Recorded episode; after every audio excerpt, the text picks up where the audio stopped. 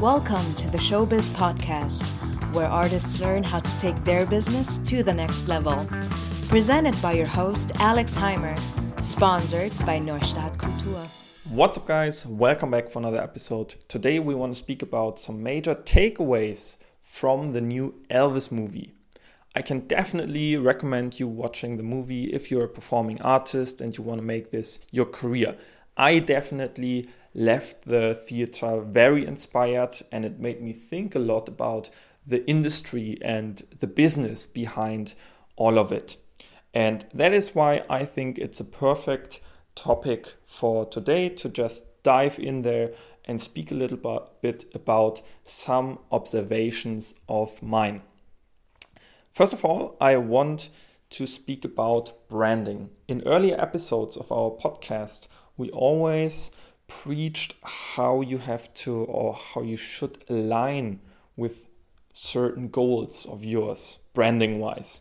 Meaning, if you want a role in a Disney uh, musical theater play, you have to basically fit the briefing, uh, the casting briefing, uh, the role type of that um, specific role.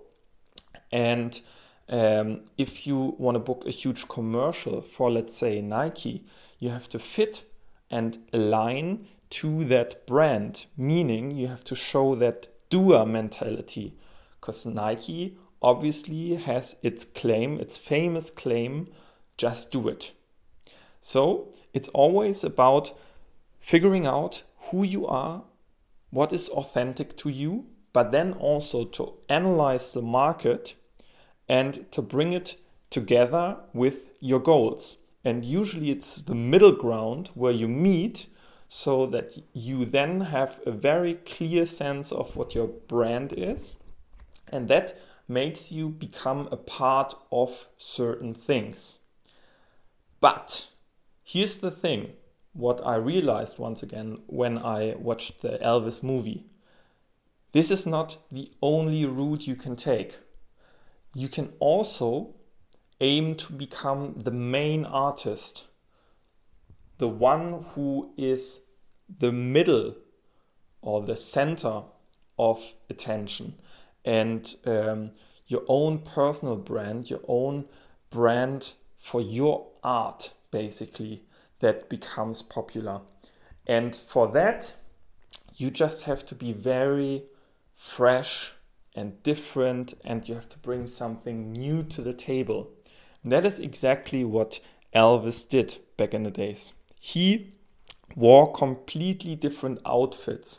He put on uh, he put on makeup, which was kind of uncommon back then. He um, he styled his hair back in a very certain way. Then he mixed black music culture with country music and added some very unique dancing to it. And all of this was basically creating something that draw attention to it. And not just positive attention. In the movie we see how polarizing his kind of art was. At one point he had to stop doing what he did and he even had to leave and flee the country just so things could cool down and you could come back later and start a different career as an actor instead of a musician. And what this shows us, first of all, is that you have to create something very new and different, and you have to find a brand that is very unique instead of fitting the market if you want to go this route. And then also you have to be ready for it to be really polarizing. And you cannot hold back. You have to push through it and you have to really make it even more polarizing than you think it might be good. You know, because you need that attention to grow a career, to come into that upward spiral. There was also a scene which was um, uh, really sticking to my mind where his manager, the colonel, sold um, two different kind of buttons to his fans. Uh, one time, or one kind of buttons were the I love Elvis buttons, pretty common merch kind of thing. But the other ones were I hate Elvis buttons. And he said something like that you cannot avoid having haters, but you can at least make some coin off them, you know. And this kind of clever thinking is also what you need to bring to the table, what you need to apply when you're creating your own um, personal brand. And if you don't have a manager just yet who is creating such clever business moves for you, you are the one responsible to um, gaining certain knowledge so that you can figure out these ideas for yourself. Because you are your own project, basically. You have to build everything up so that you can go further and build this stardom. Now, you might say you don't want to become as famous as Elvis, or you don't want to be as much in the center of attention as he was, because how we could also see in the movie that went very bad in the end, and uh, he was actually breaking as a person from all this success. I mean, even if you're just in your local theater or performing for national artists, you don't have to become international.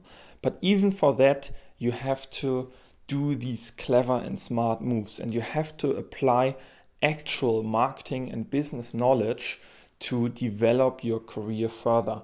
And if you cannot convince other people to do that, you should do it for yourself. And that is actually what we are helping people with with our showbiz coaching.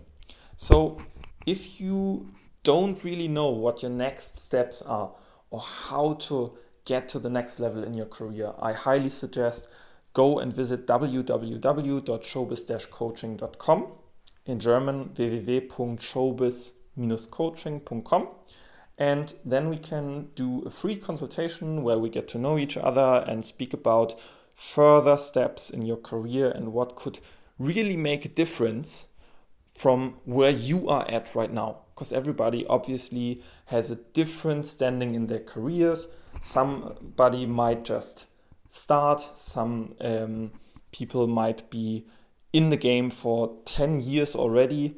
But at the end of the day, there are similar mechanisms that you can pull off to become more successful. So, once again, I urge you to book your free consultation. Other than that, definitely go and watch that movie, and we hear each other for the next episode. Until then, bye bye.